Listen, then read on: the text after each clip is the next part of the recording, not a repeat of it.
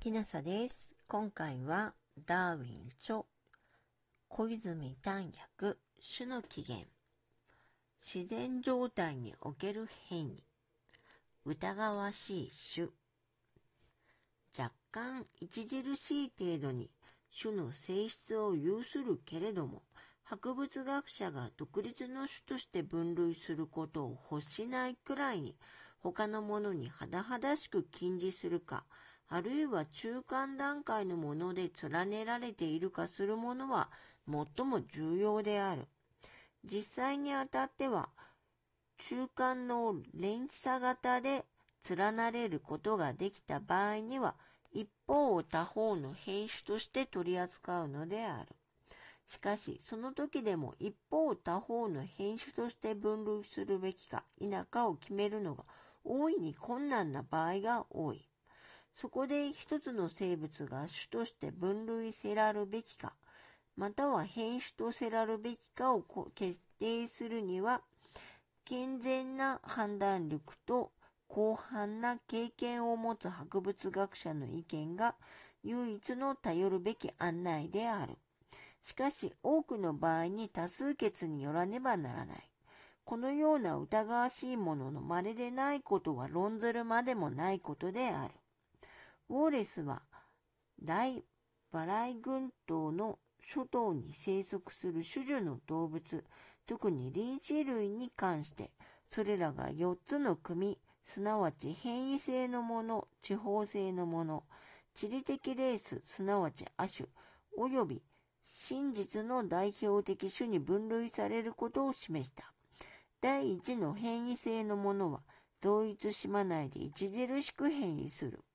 地方的なものはいちいちの島ではかなり同型的であるが、多くの島からのものを比較すると極端なものは十分に違うけれども、差異は軽度で断じ的である。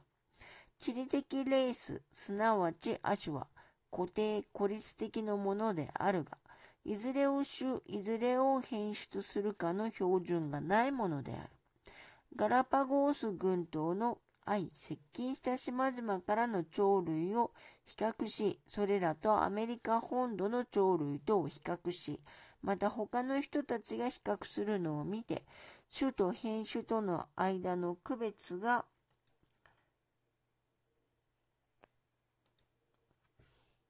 いかに漠然としており人為的であるかを深く感じた。種と亜種との間、あるいは亜種と特質の著名な品種、あるいはまたより低級の品種と個体的サイトの間には明らかな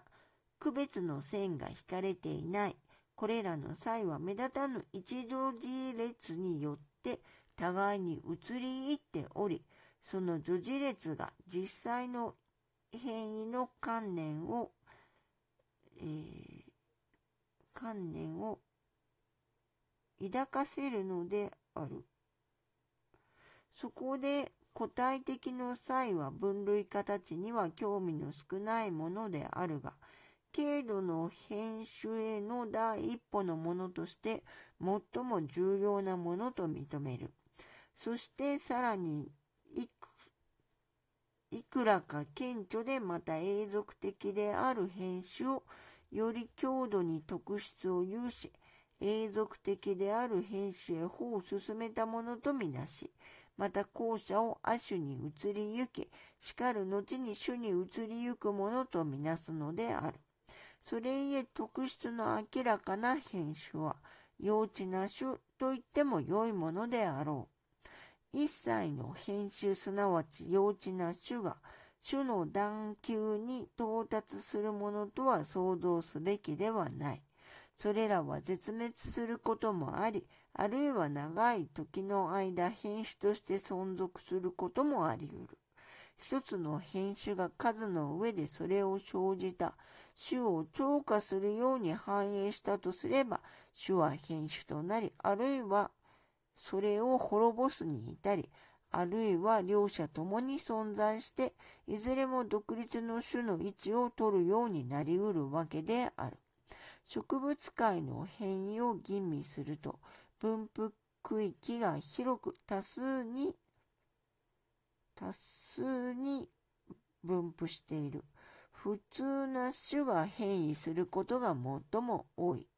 各国において大きい族の種が小さい族の種よりも広く、より広く、より、えー、茂く変異する。また大きい族に含まれている種の多くは、互いに甚だ密接に、ただし不均等に、えっ、ー、と、相関、愛、関連していること、及び分布区域が限局されていることにおいて編集に似ている。今回はここまでです。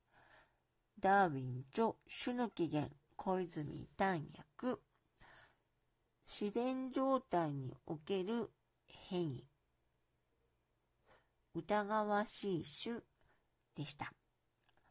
もしあなたが聞いていらっしゃるのが夜でしたらよく眠れますようにおやすみなさい。